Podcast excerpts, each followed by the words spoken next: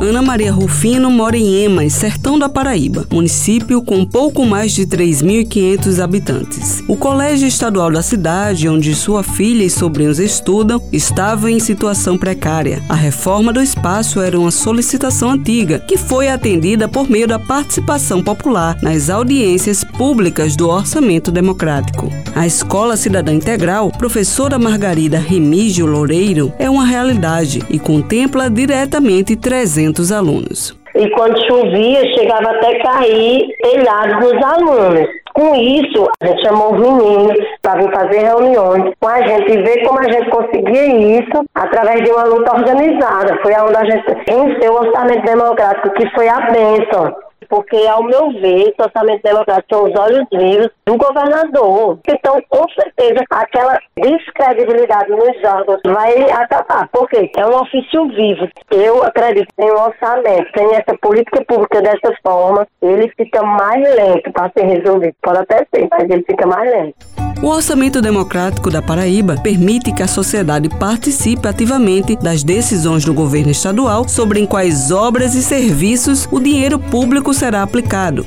Para serem os olhos e ouvidos do povo, cada região escolhe os conselheiros. Eles são responsáveis por mobilizar as comunidades, acolher as demandas, lutar para que as solicitações sejam atendidas, além de fiscalizar o andamento das construções. O conselheiro João Batista Dias, que representa o município de Emas e mais 23 cidades, fala das conquistas e da atuação durante as plenárias. As primeiras obras daqui de Enos que eles pediram foi a auditora. E quando o açude secava, que era um açude pequeno, era obrigado a gente estar tá pagando pessoas com carro-pipa, essas coisas, para poder abastecer a cidade. Aí depois dessa adutora, foi uma maravilha, viu? Como também agora é, a escola Margarida Remes Loureiro, que já está funcionando, a escola integral. E nós temos aí um, um espírito também deles, que já está no andamento que são as casas populares. A gente teve várias capacitações de conselheiro, porque a gente fiscaliza as obras e fica mandando as fotos, fica mandando como está o andamento de cada obra que a gente visita.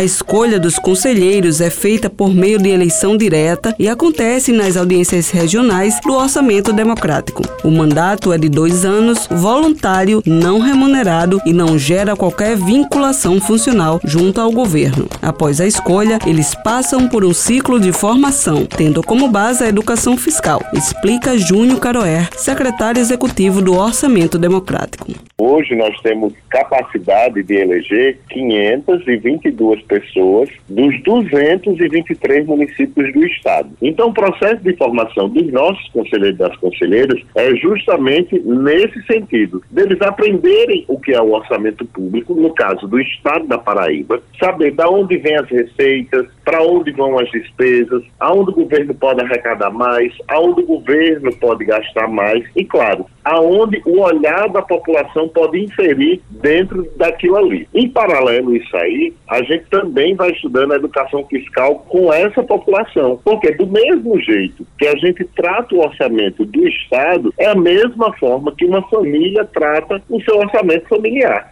Em 2018, o orçamento democrático virou lei e este ano foi regulamentado. O público tem visto a importância dessa ferramenta e participado mais das audiências. Segundo dados da Secretaria do Planejamento, Orçamento e Gestão da Paraíba, em 2019, aproximadamente 47 mil pessoas estiveram nas plenárias feitas nas 14 regiões geoadministrativas. Já em 2022, a participação aumentou 47%, totalizando cerca de 69 mil pessoas. Este ano, as audiências acontecem entre 6 de julho e 2 de setembro. De acordo com Júnior Caroé, a Paraíba é o único estado com uma política consolidada de participação social, a partir da influência da população no orçamento público. O orçamento democrático, ele virou uma lei em dezembro de 2018, como uma instância de governo Contudo, ele precisava de uma regulamentação. Essa regulamentação era para dizer o que é que o orçamento democrático faz mesmo de verdade? Quais são as atividades que ele precisa cumprir? Como é essa troca que ele precisa fazer com a população para que a participação popular possa ser efetivada ou para que o desejo da população possa estar presente dentro das peças orçamentárias do Estado. Essa regulamentação que aconteceu no dia 8 de março desse ano, né, ele veio justamente para balizar o trabalho do orçamento democrático que já tinha sido instituído como uma política de Estado. E agora sim, nós temos uma política muito bem estruturada, muito bem ativa, inclusive que serve como referência para o Brasil inteiro. Né? A gente diz isso com muito orgulho, porque o Estado da Paraíba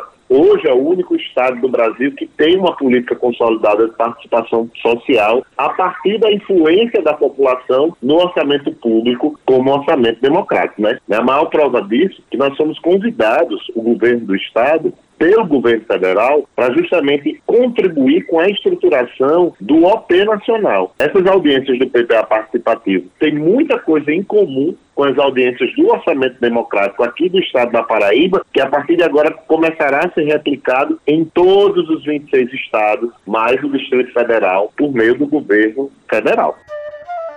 Ao perceber que poderia desempenhar um papel mais ativo no bairro e na cidade, Yara Guimarães tomou uma decisão: tornar-se conselheira do Orçamento Democrático da Paraíba. Impulsionada pelo desejo de representar as necessidades da comunidade do Aratu, localizada no bairro de Mangabeira, na capital paraibana, ela assumiu o compromisso de ser a voz dos seus vizinhos. Enquanto conselheira, ela acompanha de perto a aplicação do dinheiro público nas construções e serviços solicitados pelos moradores.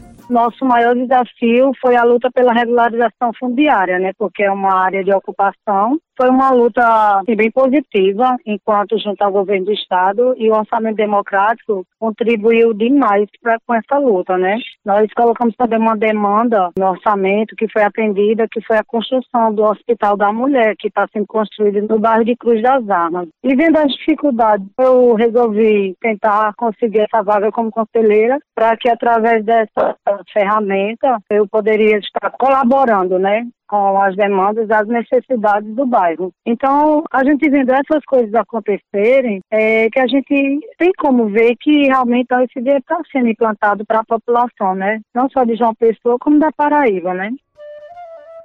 É necessário conhecer o funcionamento da administração pública, estimular o cidadão a refletir sobre a função socioeconômica dos tributos e ter um papel fiscalizador e participativo. Para se ter uma sociedade cada vez mais consciente dos seus direitos e deveres, é preciso ações de educação fiscal, que buscam promover uma compreensão ampla e profunda dos princípios da transparência, responsabilidade e participação cidadã, comenta Maria Alvo Laureano, secretário de Estado da Fazenda da Paraíba. Quando se fala em educação fiscal, está se falando na parte de arrecadação dos recursos, isto é, da importância da tributação, da importância dos impostos, da importância de pagar corretamente seus impostos, da importância de combater os ilícitos tributários, combater a sonegação, inclusive colocar em prática a questão da penalidade, ter uma administração tributária organizada, eficiente, moderna, e capacitada, e capacite também os colegas auditores. A capacitação tem que ser permanente. O outro ponto que está ligado exatamente ao orçamento, que o cidadão precisa fiscalizar também, é aonde é investido esses recursos. E aí entra o orçamento democrático, né? entre a gestão pública. Na nossa Paraíba, esse orçamento democrático é fundamental, onde o governante está escutando onde é que aquela população quer aplicar os recursos. Então está tudo ligado. Educação fiscal está ligado à situação fiscal do Estado, está ligado à gestão fiscal e está ligado aos investimentos que devem ser feitos escutando a sociedade através do orçamento democrático.